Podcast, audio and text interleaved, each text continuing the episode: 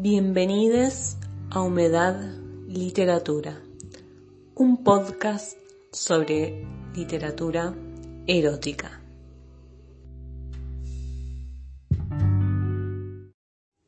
Amar al padre de Margarita García Roballo. 3. Lo tercero fueron los besos de otros hombres, besos húmedos, espesos y nada dulces, como mienten las canciones.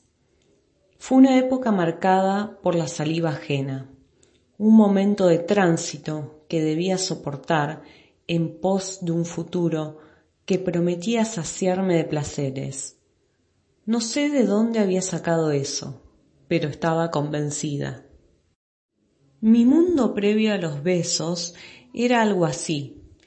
Chicas que odiaba, porque lloraban por chicos, que eructaban en público y recibían ovaciones. Chicos que odiaba porque sufrían en silencio por chicas que los miraban como plastas y se reían de ellos en su cara. Un espejo redondo que me hacía redonda. Y un cielo raso agrietado mi único amigo. Gastaba buena parte del día echada en la cama, boca arriba, mascando chicle, largando gruñidos. Una noche abandoné el cielo raso y me fui a una fiesta de quince. Ahí, entre esculturas de hielo seco, comenzó mi colección de novios grandes. Se llamaba R. Tenía veintidós y fumaba. Le pedí que me diera una pitada y se negó. Le pedí que me besara y dijo, ¿estás segura? R fue el primero que me preguntó eso que después me preguntarían C, F, D, F. De vuelta, J, G, M, H y L. No todos fueron novios. Algunos no pasaron de un beso y después de los 18 algunos no pasaron de una noche. De cualquier forma, todos me preguntaban lo mismo, como un modo de curarse en salud. Entre tú y yo hay 7, 10, 13, 16, 23 años de diferencia. ¿Estás segura de que quieres? Y yo siempre quería. Cuando la luz es verde, los hombres mayores son la mata de lo asertivo. Me gusta lo de asertivo. Detesto el balbuceo, la duda, el nervio visible. El esto nunca me pasó. El ahora qué hacemos son los gérmenes del engaño. Entonces, me gustaban los novios grandes por asertivos, sí, pero también, sobre todo, porque a ellos le maravillaba levantarse una jovencita como yo. ¿Y cómo era yo? Como todas, pero me creía mejor. Todavía sabía decir tautología y además había aprendido a decir segurísima. Mis amigas no entendían. ¿Pero cómo son los novios grandes? preguntaban, entrasqueadas y curiosas, y yo decía son como cualquier novio, solo que más afortunados. Me gustaban los novios grandes porque, tras la sorpresa inicial, cerraban la boca, llamaban al mozo y seguían ¿Qué tomás? A los dieciséis era delicioso besarse con R y con C, y sobre todo con F, pero la vida no se detenía después de cada beso. Ellos seguían siendo funcionales, gente que pide cafés y la cuenta, y que se portan como si eso mismo, besarse por primera vez, les hubiera pasado mil veces, porque les pasó mil veces. Mis amigas insistían en no entender. Yo despreciaba las primeras veces. ¿Qué son las primeras veces? Un trámite necesario. Años después, la mayoría coincidiríamos en que el verdadero mito de la primera vez es más que un trámite necesario, un castigo doloroso, un karma irrenunciable, un momento de mierda. Mi verdadera primera vez, a pesar de mis novios mayores, llegó bastante después que la de mis amigas. acostumbradas a revolcarse con muchachitos granulientos. Me acosté con J a los dieciocho. Nos separaban ocho años y dos cuadras. Y yo no lo quería de novio, sino de sicario. Quería que hiciera el trabajo sucio, que rompiera el himen y que allanara el camino para los que vendrían después. Pero J lo hizo mal, fue piadoso, se asustó con mis quejas de dolor y una noche, cuando ya casi lo conseguía, se encogió como un feto y lloró. Perdón, yo no puedo, que lo haga otro. A los pocos días conocí a otro. Se llamaba G. Tenía una guitarra y doce años más que yo. Sus besos eran a veces picantes y a veces amargos, porque fumaba cigarrillos sin filtro. Su saliva era pastosa, se dejaba la barba crecida, lo que le daba un aspecto rudo. A G prácticamente lo obligué a violarme en un cuarto de motel que olía a desinfectante. A pesar de las lágrimas que me encharcaron los ojos, vi todo el episodio en el espejo del techo. Su cuerpo entre mis piernas retorciéndose como un gusano, la cama enclenque y temblorosa, las sábanas gastadas, salidas en las puntas del colchón. Duró poco, dolió mucho. La sangre que salió no se parecía a la sangre que solía salir de mí. Era otra sangre más oscura, casi negra. Estuve un rato mirándome en el techo al principio con más repulsión que curiosidad, al final verdaderamente fascinada por mi nuevo cuerpo roto. Mientras yo me miraba, G agarró su guitarra y cantó Ángel, y de los otros cuartos nos gritaron porquerías. En adelante casi no me tocó. Se sentía culposo y se portaba tan considerado que me recordaba J. Lo dejé por M. 4. Lo cuarto fueron los cuartos, y en los cuartos los amantes, y en los amantes el sexo, el verdadero sexo, no esa tortura de la iniciación. Cuando se descubre el sexo, es mejor no describirlo porque se corre el riesgo de caer en las detestables metáforas bélicas. Es así. ¿Qué remedio? Un orgasmo es lo más parecido a una explosión. Si la máquina de mirar los pensamientos fuera posible, el momento en que ocurre un orgasmo extraordinario estaría indefectiblemente asociado al hongo de Hiroshima. El buen sexo adquiriría un matriz de incorrección insoportable.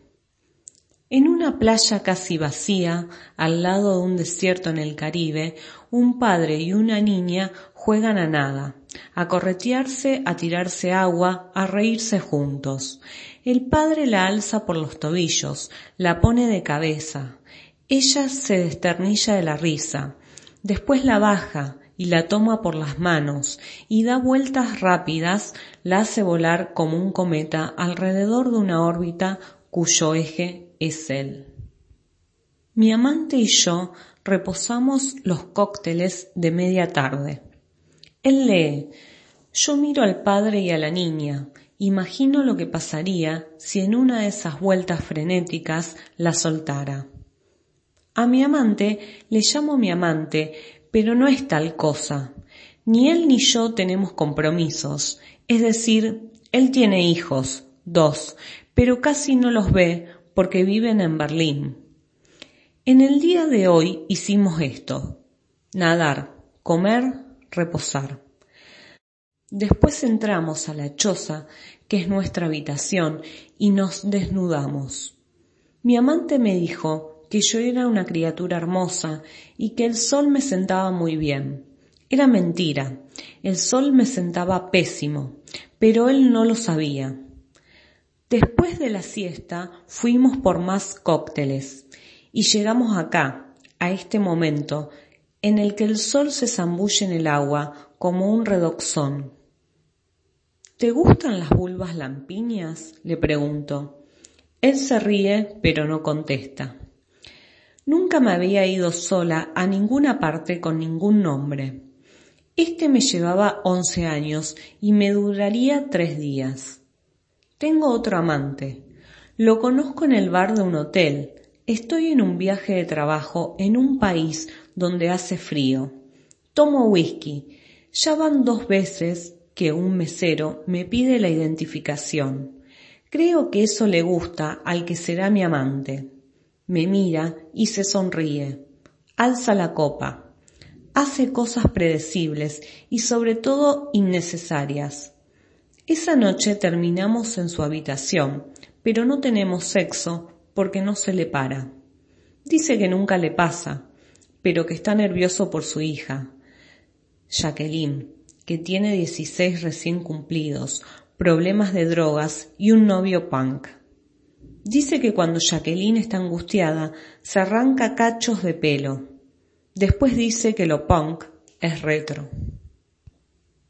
Acá un rasgo lamentable de los hombres mayores. En general tienen hijos, en general hablan de ellos con un grado de intensidad que obliga a la atención y a veces a la intervención.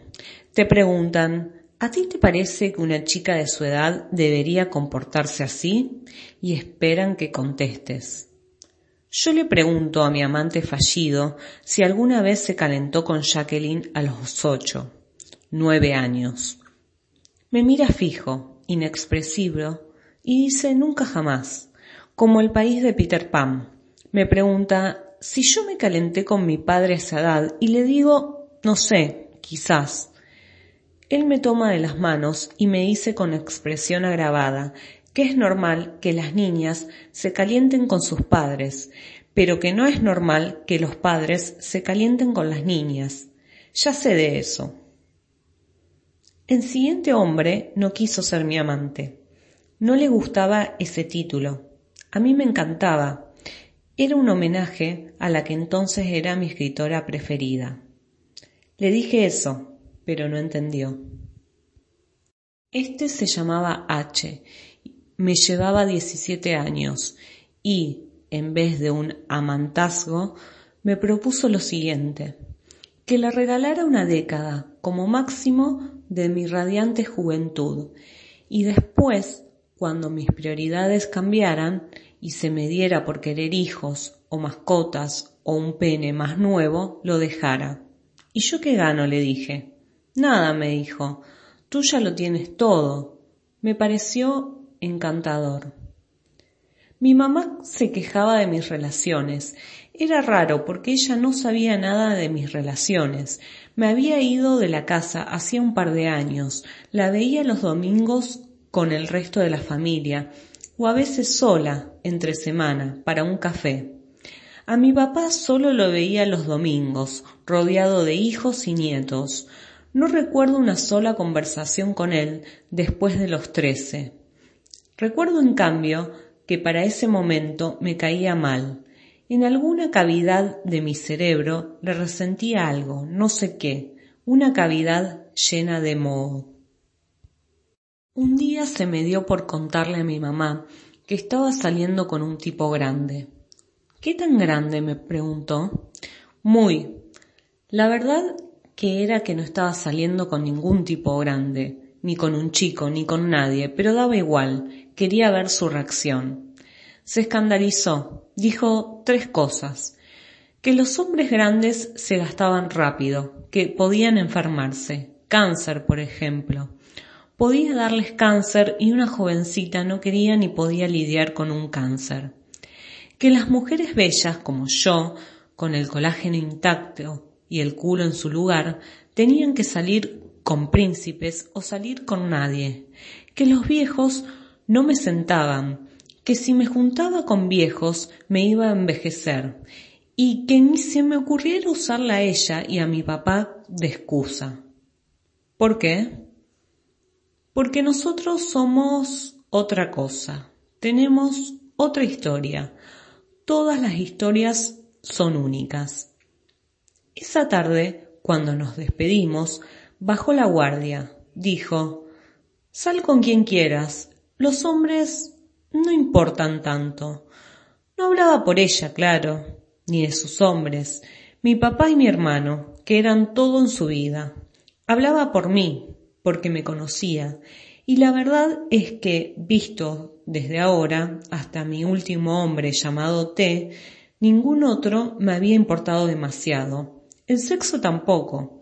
El sexo era una instancia de la conversación que degeneraba en la conversación misma, y entonces empezaba la mejor parte. Con los hombres grandes era así. Primero iba el sexo y después lo demás. El sexo era importante para romper el hielo, para establecer un punto de contacto. Pero, después de comprobar que todo estaba bien, sus partes y las mías, sus manos en mis partes, el sexo nunca me pareció algo muy trascendental. Es decir, he tenido polvos memorables. En la sarta de mitos sobre los hombres mayores hay uno que es innegable, el de la experiencia. La experiencia es un privilegio.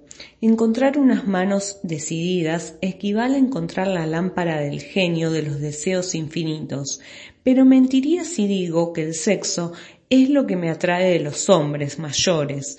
No es ni de los mayores ni de los menores, ni de la vida en general.